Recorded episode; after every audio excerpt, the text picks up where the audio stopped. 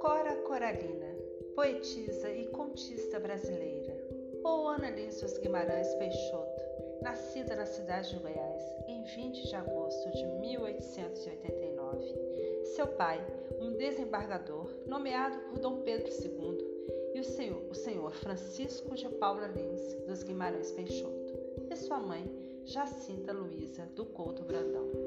Seu talento poético floresceu cedo, aos 14 anos de idade, publicando alguns poemas no jornal A Rosa e Tragédia na Roça.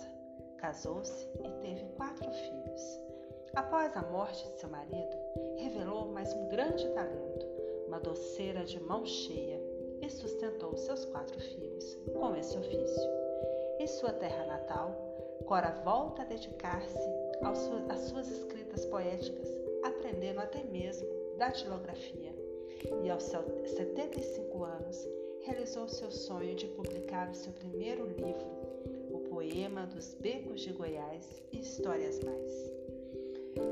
Em 1980, graças aos elogios de Carlos Dumont de Andrade, Cora teve, começou a Cora teve o seu merecido reconhecimento do público.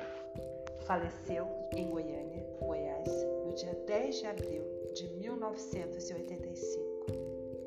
Fonte: site e biografia.com. Ania e suas pedras.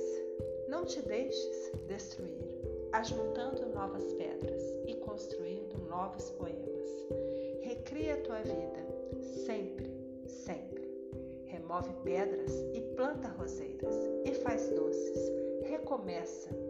Faz de tua vida mesquinha um poema e viverás no coração dos jovens e na memória das gerações que hão de vir. Esta fonte é para o uso de todos os sedentos.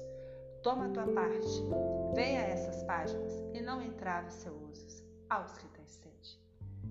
Se ainda não conhece, pesquise sobre essa grande mulher, referência no cenário literário brasileiro, que por meio da sua simplicidade tornou-se Cora Coralina, minha conterrânea, com muito orgulho.